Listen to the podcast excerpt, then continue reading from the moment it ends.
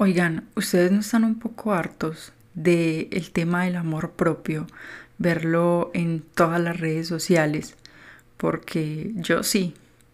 Por eso en este capítulo vamos a hablar de verdadero amor propio. Hola, mi nombre es Mónica y en esta antiterapia te doy mi opinión de lo que sé basada en mi experiencia como psicóloga, pero sobre todo como ser humano. Siempre fui una persona muy insegura. Pues puede haber sido por, por, el contexto en el que me crié, donde cada persona tenía una opinión respecto a cómo te veías, sobre todo mi mamá. Gracias, mamá. Pero entonces, em, en este tema sobre el amor propio, el quererte y tener confianza en ti misma, se ha popularizado mucho últimamente, más que todo en redes sociales, claro y ya sabemos cómo son las redes sociales. Y pues si no lo saben, se los digo. Las redes sociales no son el mundo real. Y la vida y el proceso de otra persona le pertenecen exclusivamente a esa persona y no se pueden generalizar. Y esto último es el error más grande en el que todos caemos, porque lo generalizamos todo. Y si alguien dice que tiene la receta perfecta para el amor propio, se la creemos, así sin cuestionarnos nada, porque queremos confiar ciegamente en que eso también va a funcionar para nosotros. Spoiler alert, no funciona. Entonces la gente siempre tiene como opiniones y te dicen qué ejercicios debes hacer, cómo debes hacer esos ejercicios y si tu cuerpo es el adecuado para hacer esos ejercicios además de satanizar ciertas prácticas, porque parecen más una secta que otra cosa, sinceramente. Entonces, que si yoga, que si pilates, que si aeróbicos, que si crossfits, que si baile, que si meditación, que si lo uno, que si lo otro. Y esa presión te hace caer en rutinas o cosas que quizás no funcionen para ti. Y lo peor del caso es que lo estás haciendo más por los otros que por ti mismo. Hacemos lo que otros nos dicen eh, hacemos lo que nos dicen que debemos hacer.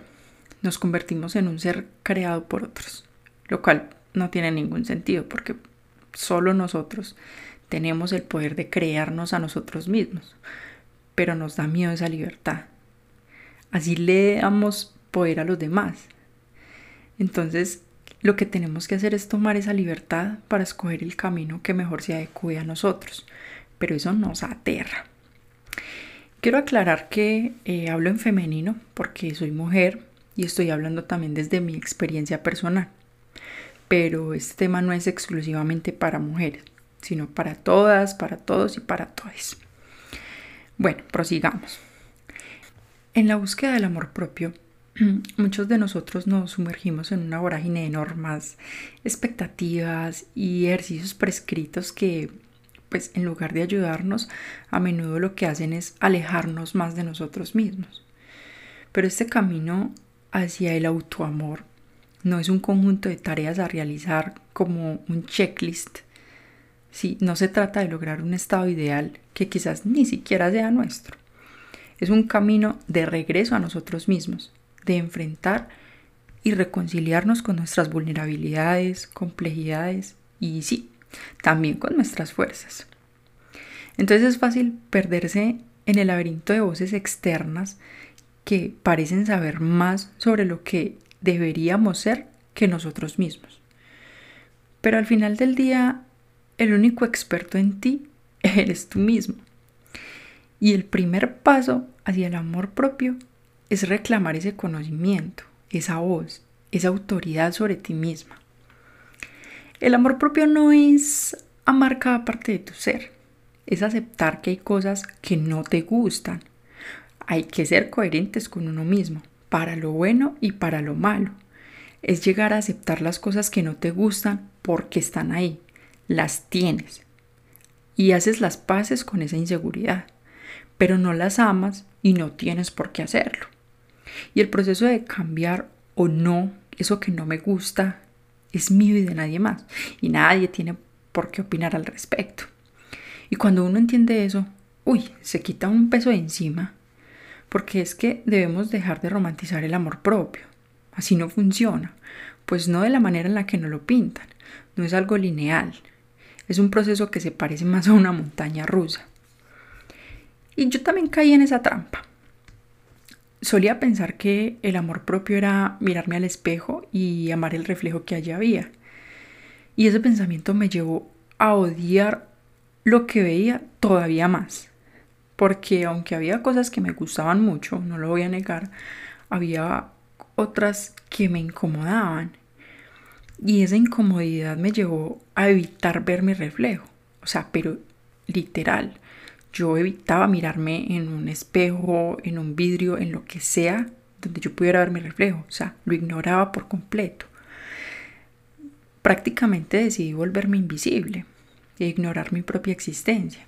Sentía que no había nada de valor en mí y que lo poco que tenía para ofrecer al mundo no merecía el esfuerzo de hacerlo. Así que me, me escondí en mí misma. Y creo que esa parte fue y es la que más me ha costado porque debemos reconectar con nuestro cuerpo desde lo más básico. No es simplemente el cómo nos vemos, sino el qué nos decimos, cómo nos tratamos, cómo está nuestro lenguaje interior. Hay que saber hablarse para enseñarse a ser mejor para una misma y a veces también para los demás. Entonces no es solo hacer ejercicio, no es solo enfocarse en la salud mental, no es solo darme gusto no es solo hablarme bonito, es todo eso junto y mucho más. Claro, el ejercicio importa, pero solo si lo vemos como movimiento. Moverse es importante, pero hay muchos otros aspectos que también influyen en la reconciliación con nuestro cuerpo, como nuestras creencias, nuestros ideales, nuestra espiritualidad. Y es pensar en qué estoy haciendo yo para nutrir esas otras áreas. Porque por más ejercicio que haga, solo estoy moldeando una superficie, un cuerpo. Y yo no solo soy mi cuerpo, soy mucho más que eso. Yo también soy lo que puedo darle al otro. Y es muy teso cuando uno está en esa construcción de la identidad, de saber quién eres y qué te gusta, y decides que el mundo te dé esas respuestas, porque así es más fácil. Claro, porque como uno no se ama es porque algo está haciendo mal. Y entonces si hago lo que otros dicen, porque los otros deben saber más que yo, entonces me voy a querer más. Error. Uno termina convirtiéndose en una extraña y el reflejo en el espejo se hace todavía más intolerable. A mí me pasó mucho cuando estaba en la adolescencia. Eh, bueno, yo fui víctima de la moda emo también un poco alternativa y no me arrepiento para nada. Era parte del proceso de saber qué me gustaba más, qué me iba más. Pero después de eso, cuando estaba en la universidad, de un cambio muy brusco.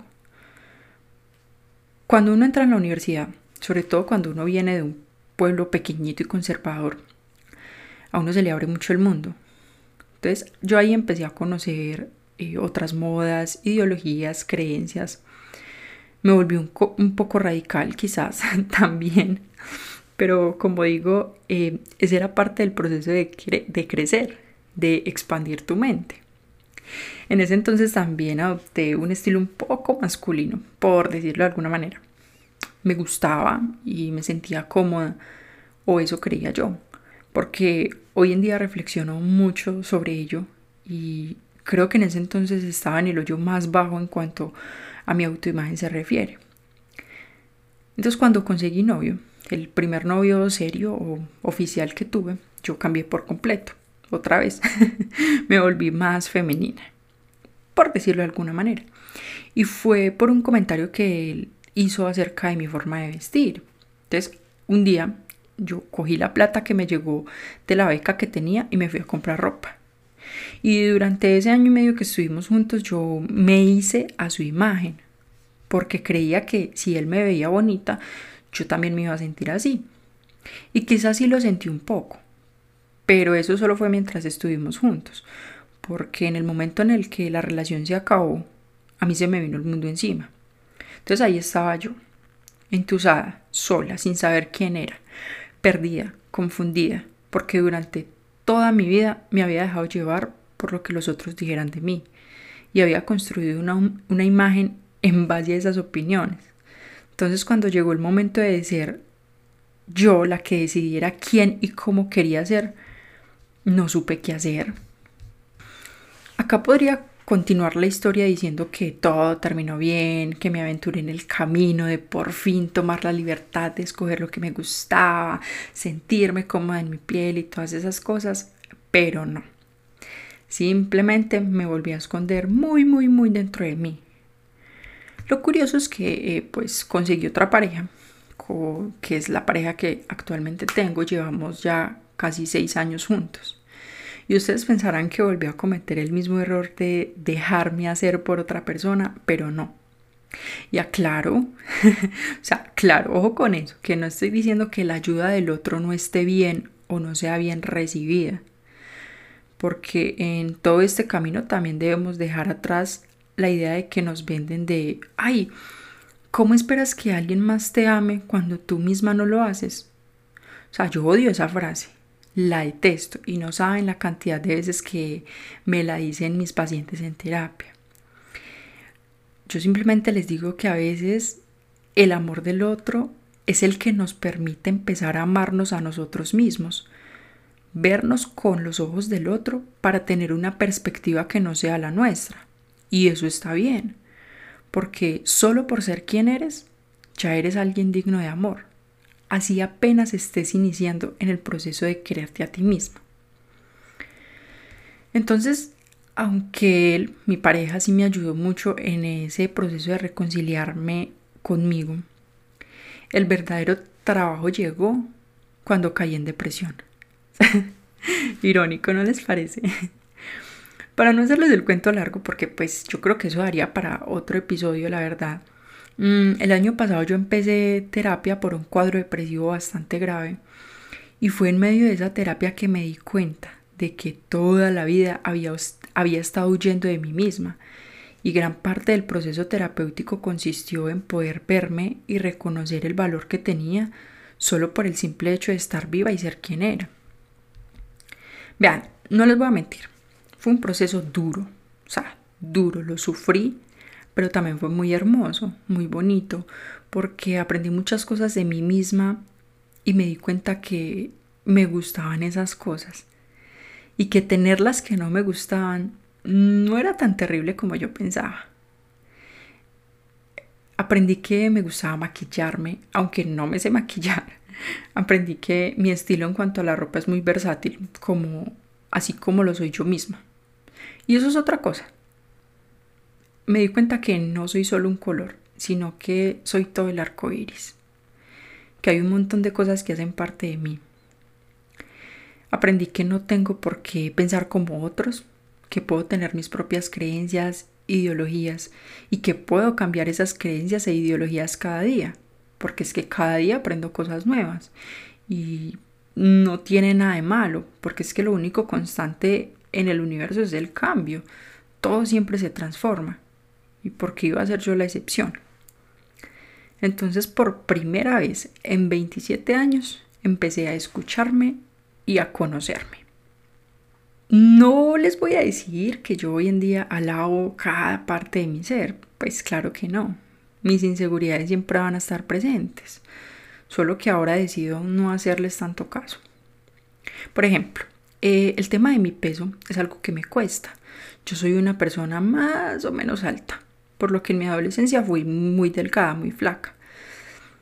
Yo creo que después de los 18 años, más o menos, eso cambió. y al parecer a las personas a mi alrededor no les gustó ese cambio, porque por casi 10 años escuché como todo el mundo a mi alrededor me decía que estaba gorda. Uy, esa palabra, gorda, que ni siquiera es un insulto pero uno la siente como, como un cuchillo que te clavan y te destripan por todo. Entonces, amigos, familia, siempre, siempre había y siempre habrá alguien con una opinión acerca de mi peso. Y por lo mismo yo me convencí de que tenían razón, de que estaba gorda, que era fea y que además era mi culpa, porque no me cuidaba.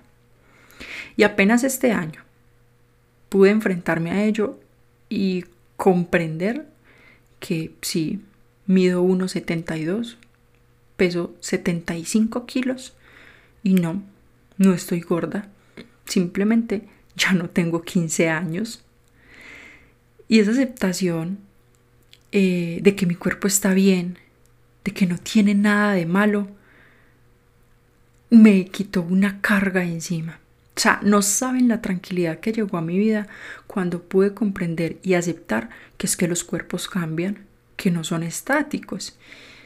Y el querer celebrarlo mostrando mi cuerpo como yo quiero, usando la ropa que me gusta y no simplemente escondiéndome. Así es que lo quiero celebrar, ¿saben? Entonces, como les digo, no fue, no fue fácil. El año pasado que estuve en terapia, de hecho, un día le dije a mi psicóloga que quería comprarme un bikini porque quería empezar a amarme, como si el amor dependiera de lo que uno se pone. Y miren que no fue sino hasta ese año, hasta este año que, que tuve como, como esa aceptación, que tuve esa epifanía, mejor dicho, que pude ponerme un bikini y sentirme bien. Ni siquiera bien, me sentí magnífica. Pero lo mejor fue saber que en realidad el bikini no tenía nada que ver. Lo que cambió fue algo dentro de mí y ya no había vuelta atrás. Como les he venido diciendo, el cambio no es lineal y en ocasiones me sorprendo preguntándole a mi mamá o a mi pareja que si estoy gorda, porque fue algo que estuvo interiorizado durante tanto tiempo que sé que ese pensamiento no va a desaparecer de la noche a la mañana. No voy a decir que soy imparable, porque pues como he mencionado ya muchas veces, amarse uno mismo no es amarlo todo, sino aceptar lo que uno es, con lo bueno y con lo malo, abrazarlo y permitirse también que, que a uno no le gusten ciertas cosas. Por eso en terapia cuando trabajo con mis pacientes el tema del amor propio me dicen, ay, ay, es que no me gusta mi cuerpo, quiero tener la determinación de ir al gimnasio. Y ahí me toca, me toca pararlos y decirles, no, o sea, ven acá. Pregúntate a quién estás tratando de complacer aquí. ¿Estás considerando ir al gimnasio porque te ayudará en tu bienestar? ¿O porque crees que tienes que ajustarte a un cierto molde que la sociedad te ha dicho que es encajar? Y si la respuesta es la segunda opción, ahí está el problema. Porque la decisión de ir al gimnasio o de empezar a a tener un estilo de vida un poco más activo, no debe estar alimentada eh, como por encajar o por complacer al otro. O sea, ese deseo de ir al gimnasio eh, no está alimentado por un deseo genuino de cuidarte, sino más bien por una presión externa, por el que irán, por el que opinará al otro. Y eso nunca es sostenible en el tiempo. Por eso es que uno empieza a ir y luego no vuelve, porque no ve los resultados ahí mismo. En una semana yo no me veo como me quiero ver. Y eso frustra. Ir al gimnasio no te va a dar el resultado que buscas. Primero, hay que aprender a aceptar tu cuerpo. Sí, entonces aprende a aceptarlo. Luego muévete. Haz actividad física, cualquiera.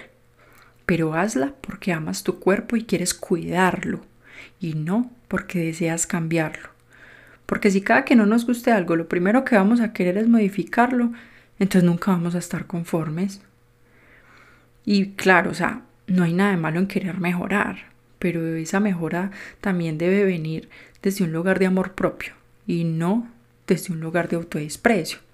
Y ojo, que no estoy diciendo que entonces nunca debemos cambiar o modificar nada, porque yo soy consciente de que hay cosas que simplemente nos quitan la paz. Por más de que las aceptemos y uno diga, sí, sí, hace parte de mi cuerpo y tales, uno no puede convivir con ellas. Vean, yo por ejemplo, eh, yo, soy muy velludita.